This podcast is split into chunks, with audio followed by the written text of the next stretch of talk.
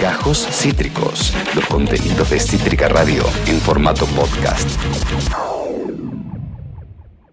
parece que es hora, me parece que es el momento, eh, me parece que sobran temas de actualidad como para hablar contra, eh, con nuestra entrevistada. Eh, ella es una amiga de la casa, una amiga de este programa, es referente nacional del MST en el, en el Frente de Izquierda y de los Trabajadores Unidad, en el FIT Unidad. Y este hoy, hoy tenemos varios temas para hablar. Primero y principal arrancó eh, la, arrancaron las sesiones en la legislatura porteña con un Larreta haciendo la, mm, la apertura por Zoom. ¿Y por qué hizo la apertura por Zoom? Pues se fue de vacaciones. Porque se fue de vacas. ¿eh? Se Prioridades. por tercera vez en estas en, este verano se fue de vacas. Por tercera vez en dos meses. Por supuesto, Lucho. ¿En serio? Se fue a Cariló, se fue a Villa Langostura. Nunca un chascomún, ¿no? El vicepresidente del Ministerio de Reposeras. E, e, e, evidentemente es un gran aprendiz. Del, del, del, sí, bueno. Es un gran aprendiz. Hoy ahí desde su reposera en su casa hizo la apertura de las sesiones, pero lo grave no es eso, sino la privatización de las vacunas en la ciudad de Buenos Aires, ¿no? Porque recibió las vacunas del gobierno nacional y se las dio a las prepagas la reta. Un genio. Eh, vender lo que te regalan, es raro, ¿no? Ay, me regalaron esta remera, toma, te la vendo a... Es fantástico. Es, fantástico. Es fantástico. Y de todo esto vamos a hablar con ella, con Celeste Fierro. ¿Cómo estás, Cele? Bienvenida de vuelta, ya fue a Cítrica Radio. Hola, ¿cómo están? Bien, Hola, Buen día. Parece que es buen día para la reta y no para la mayoría de la población, ¿no? Sí. evidentemente, evidentemente. Cele, ¿cómo lo viste hoy al jefe de gobierno ahí desde su casa abriendo las sesiones? Bueno, lo primero que decían ustedes, tiene, es el mejor aprendiz del maestro, ¿no? Por eso abrió desde, desde su casa de forma virtual. Y creo que la sesión marcó algo que venimos denunciando, que es el carácter privatista de la gestión de, de la reta, bueno, que ya nos tenía acostumbrada Mauricio Macri en la ciudad y también en el país. Eh, porque no nombró absolutamente nada de lo que se viene planteando como las cuestiones más críticas. Eh, habla de una ciudad ideal que dista mucho de la ciudad real en la, en la que vivimos. Entonces dice que fortaleció el sistema de salud.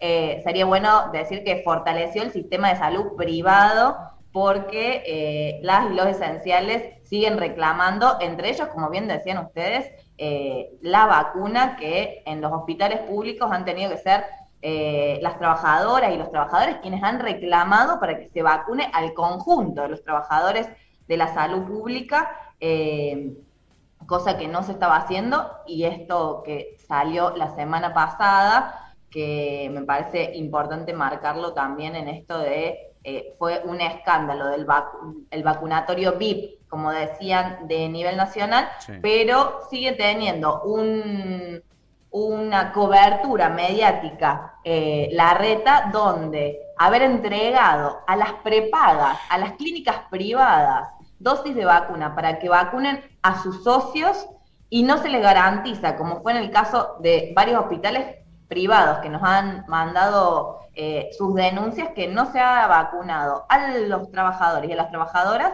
pero sí eh, ya está abierto para que se vayan a vacunar los socios de las prepagas, la verdad es que muestra con claridad los intereses de este gobierno. Sí, y que también haya habido una decisión específica de tampoco vacunar docentes, ¿no? De hecho, muchas de esas dosis de vacunas que terminaron yendo a las obras sociales eran las dosis que se pensó para justamente el personal docente, al que además obligaron a arrancar sin protocolos, ¿no? Y por eso pasó lo que pasó.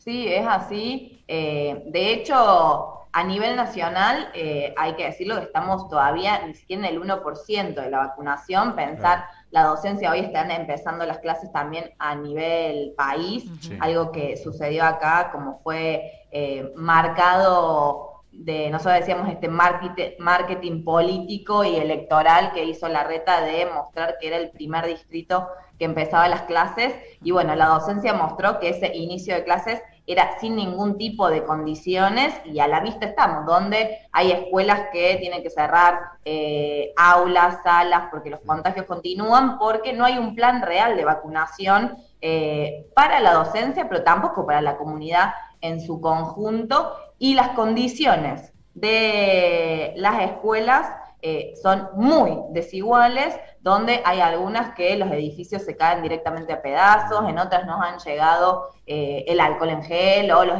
los elementos de limpieza para mantener la sanitización real, y ni hablar, eh, porque esto me parece importante, vengo de acompañar una jornada de lucha, bueno, de la docencia porteña que acompaña a los docentes y las docentes de provincia de Buenos Aires que están reclamando justamente por las condiciones para una vuelta a clases segura, que no es lo que se está garantizando. Eh, y lo cierto es que el presupuesto para la educación eh, pública en la capital federal es menor que el presupuesto del 2001. O sea, uh. fíjense eh, cómo han recortado y cómo siguen pegando en lo público, beneficiando, porque lo que no bajan y lo que no se eliminan son los subsidios para la privada, porque también hay que decir que con los fondos públicos se bancan las escuelas privadas.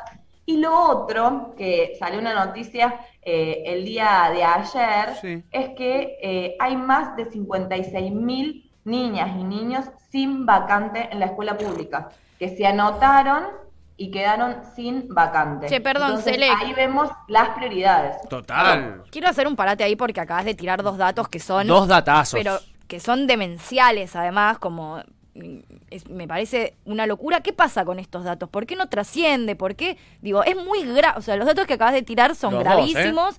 Mm, yo por lo menos no tenía ni idea. Y probablemente no lo voy a leer en ningún lado tampoco. ¿Qué, qué, qué se hace con esta información? ¿No? ¿Qué se, qué, qué se hace con estos datos? ¿Qué pasa?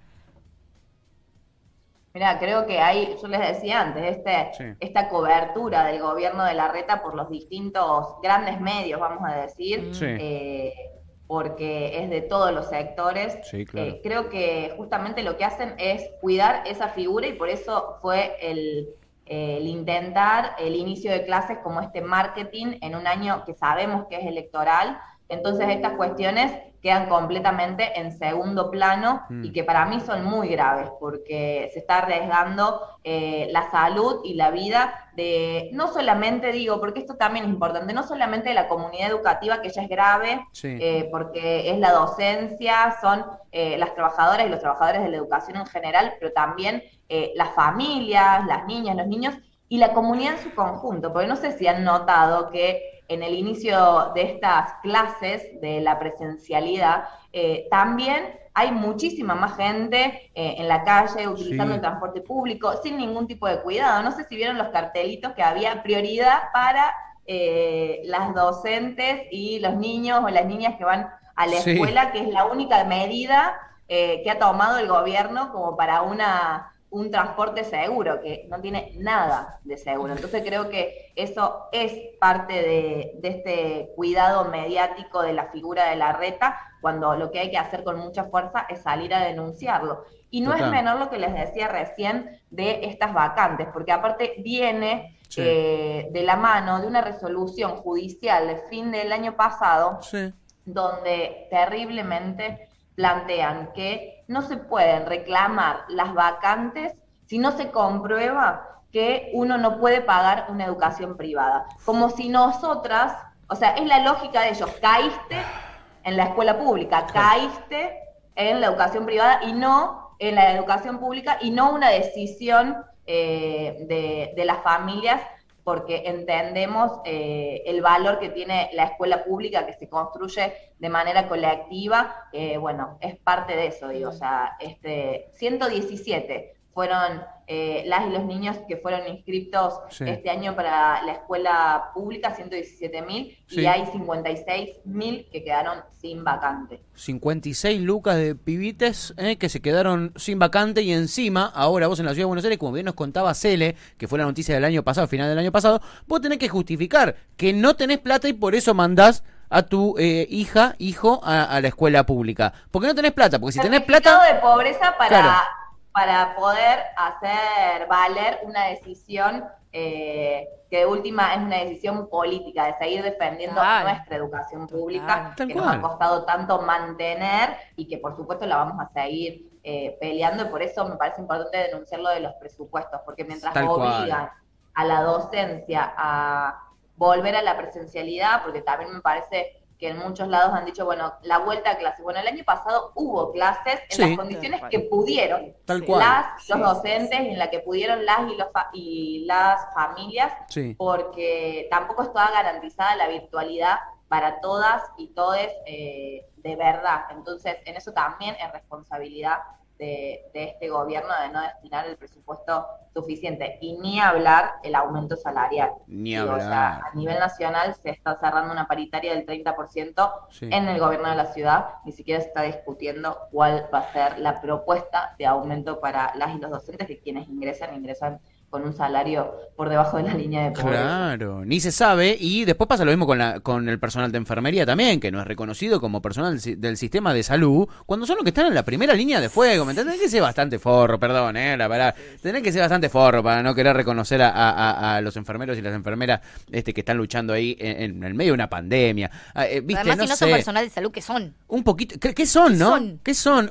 Y un poquito de empatía, también es una situación eh, distinta a la que estamos viviendo, pero todo lo que nos cuenta Celia acá, estamos, hablamos de educación, hablamos de salud, eh, eh, hasta incluso en las vacaciones de la reta, se tomó un avión privado para irse a Bucios, ni siquiera una, un avión de línea, ¿me entendés? Él claramente, por una cuestión ideológica, eh, prefiere lo privado, prefiere lo privado por una cuestión ideológica. Y yo me pregunto, Cele, porque también mientras vos nos, nos tirabas estos datos que son impactantes, como los 56 mil eh, chicos y chicas que no, que no tienen este eh, vacante para, para, para, la escuela, eh, mientras vos nos tirás todos estos números, también hablamos de el blindaje mediático que tiene la reta. ¿Vos crees que si toda esta información que vos nos tirás fuera pública de verdad, no en ámbitos como este, que este es un, este es un medio dentro de todo eh, eh, eh alternativo, eh, seguimos la agenda de los medios, pero por otro lado, los medios hegemónicos, pero por otro lado, si vos, vos crees que si esta información fuera pública de verdad en los medios masivos, ¿tendría un efecto electoral sobre la imagen de la reta? ¿Vos crees que esto sería así? ¿O hay una cantidad de gente,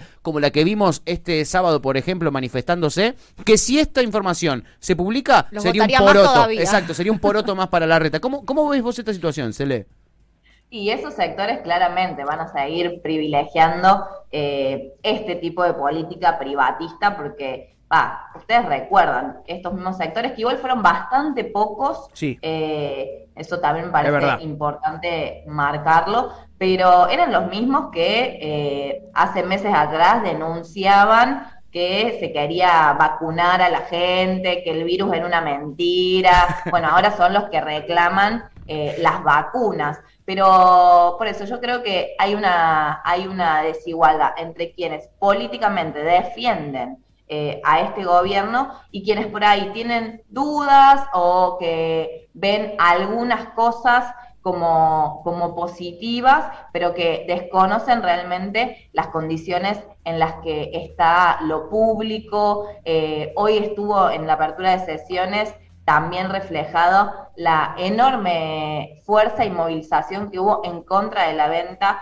de todo lo que es Costa Salguero, que se expresó con más de 7.000 eh, personas participando de una audiencia pública para denunciar nuevamente esta venta del espacio público eh, para hacer negocios inmobiliarios que lleva adelante el gobierno de la reta. Entonces, lentamente, y por eso yo marcaba la diferencia y, entre los grandes medios y por supuesto agradecer siempre eh, a través de los medios alternativos y demás cómo logramos seguir difundiendo, porque yo creo que no solamente es marcar lo que está haciendo este gobierno, sino lo que se podría hacer, porque mm. la ciudad autónoma de Buenos Aires es una de las ciudades eh, donde tienen los distritos donde hay una mayor cantidad de presupuesto, de ingresos, y sin embargo, como veíamos recién, siguen estando destinados para lo privado. O sea, sería bueno preguntarse, y nosotros lo hicimos al inicio de la pandemia en relación a lo de salud, ¿qué pasa si esos aumentos de presupuesto eh, están destinados o ese presupuesto a la salud pública para entender a la salud como un derecho social? Entonces, dejar de privilegiar a aquellos que, como en este caso lo vemos, tienen una obra social, se van a poder vacunar, mientras la población en su conjunto, eh, que debería ser de un acceso universal no lo puede hacer, entonces poder empezar a discutir y plantear la necesidad de un sistema único de salud que sea igual, universal para todas y para todos. Creo que con lo de la vacuna se plantea también con mucha fuerza, no sé si vieron que... Eh, en Europa, la Unión Europea estuvo este debate, desde Médicos Sin Fronteras también lo están levantando, que es que se anulen las patentes. Porque nuevamente volvemos al punto de estamos en el medio de una pandemia y seguimos beneficiando las ganancias de un grupo de eh, laboratorios en este caso, pero terminan siendo corporaciones farmacéuticas, médicas, que solamente les interesa beneficiarse de la enfermedad de la mayoría de la población. Entonces, ¿por qué no se avanza? Porque justamente los distintos gobiernos eh, y estados terminan fortaleciendo y favoreciendo a estos sectores. Bueno, por eso para nosotras y para nosotros desde el MST es clave empezar a discutir, bueno, cómo se logra tener... Eh,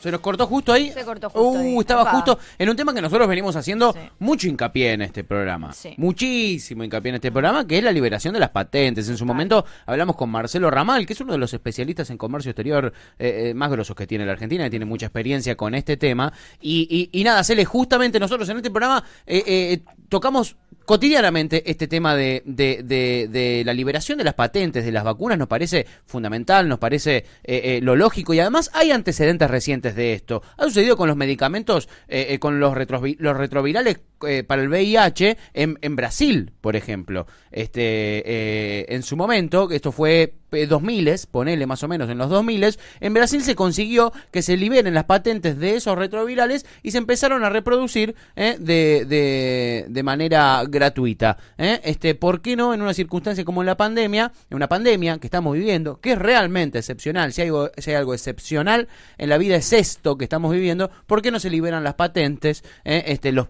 los producen los laboratorios de cada país y nos garantizamos que se deje de morir gente, porque estamos hablando de una, de, una u otra manera. Estamos hablando de eso. Este, así que nada, Selenesa, nosotros estamos completamente de acuerdo con, con vos. Venimos haciendo muchísimo lobby. Es más, hicimos, como contaba recién, una nota con Marcelo Ramal, que es especialista en comercio exterior y, que, que nos contaba de estos antecedentes de que se ha hecho hace poco. En los 2000 en Brasil lo hicieron con los retrovirales, por ejemplo. Eh, eh, no es algo imposible. Lo que sí es difícil luchar contra esos lobbies, ¿no? Ay, se los va y nos viene, se los va y nos viene, Cele. Creo que estamos teniendo una falla generalizada, ¿no? Sí, ¿no? Con nuestro internet. ¿será? Sí, estamos teniendo una, una falla generalizada técnica. Este, bueno, qué, qué pena que se nos va y, y, se nos viene Celeste. Como siempre es un gusto, ¿no? Hablar con ella. Ahí está, ahí volviste, Cele. Ahí volviste. Sabemos por cuánto tiempo. Contémoslo con el arreglo. Pero sí, es verdad. Bueno, Argentina eh, no hace mucho lobby el gobierno nacional, pero sí ha suscrito el acuerdo eh, que el, perdón, el reclamo que firmaron India y Sudáfrica, ¿no? En, la Organización Mundial de Salud para la liberación de las patentes.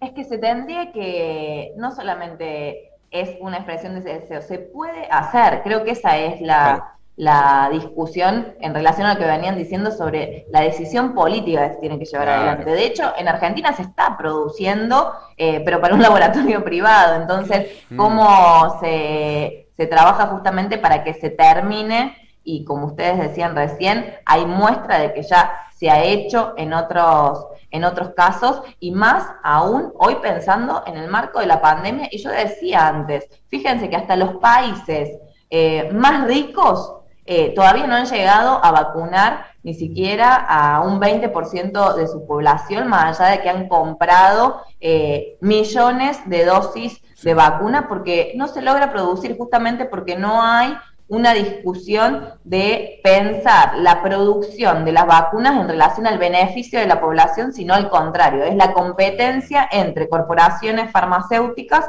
para ver quién termina sacando mayor eh, ganancia en relación a este bien eh, tan preciado en este momento, ilimitado, que lamentablemente, como vemos, en algunos casos se sigue priorizando o los privilegios de algunos sectores o eh, las cuestiones, los arreglos y negociados con las privadas. Tal cual, tal cual. Están, están eh, eh, nada, lucrando con la vida, están, porque una vacuna hoy representa eso, representa la posibilidad de alguien de, de escapar a este virus o, de no morir, básicamente eso. Estamos hablando de una, de una vacuna que representa vida y se está llenando los bolsillos un puñado de, de, gente. En fin, como siempre es un placer hablar con, con Cele Fierro, medio que ya la tenemos de columnista a, a, a, Cele, nos aprovechamos aprovechamos. Bueno, vamos a hablar para, para lograrlo entonces. me encanta, me vuelvo loco, me vuelvo loco.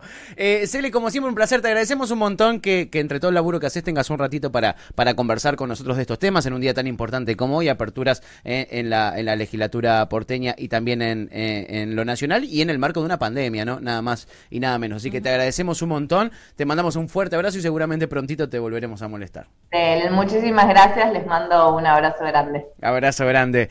Celeste Fierro, nada más y nada menos que ella, sí, una amiga de la casa aquí en Ya Fue, en, en Cítrica Radio. Es ella, es eh, dirigente, es referente nacional del MST en el FIT Unidad y ha hablado hoy con nosotros de vacunación VIP, de liberación de las patentes, eh, de, eh, de todo lo que tiene que ver con la ciudad de Buenos Aires en particular, que es donde ella más, más trabaja y más se centra. Educación. Educación. hay un montón de temas y están atravesados casi todos por lo mismo, que es la, el capitalismo, chiquis y lo que queda claro, que igual, por lo menos a nadie que esté escuchando este programa nos puede sorprender, es que la apertura de sesiones y el discurso de la reta fue una falacia absoluta. cara de piedra. Sí, viven, viven como una realidad paralela, que ya no sabes si te están mintiendo en la cara o si ellos realmente ven Sí, sí, sí, Si ellos se lo creen, en una te lo preguntas, ¿de verdad se lo creen ellos? Yo creo, que, yo creo que el plan de ellos funciona. O sea, ellos tienen un plan y van a por ese plan y lo logran. Porque también por algo hace 15 años que están, que están ahí en la gobernando la ciudad. Y llegaron a gobernar cuatro años el país. Claramente funciona eso, hay que tener mucho cuidado. por eso le decimos, los libertarios nos podemos reír un ratito, pero, pero son un peligro en potencia. No, olvid after. Como riámonos un ratito, pero... No, hay que tener muchísimo cuidado. No ¿eh? subestimemos, chicos. No, por favor, se los pido. Acabas de escuchar Gajos Cítricos. Encontrá los contenidos de Cítrica Radio en formato podcast en Spotify, YouTube o en nuestra página web.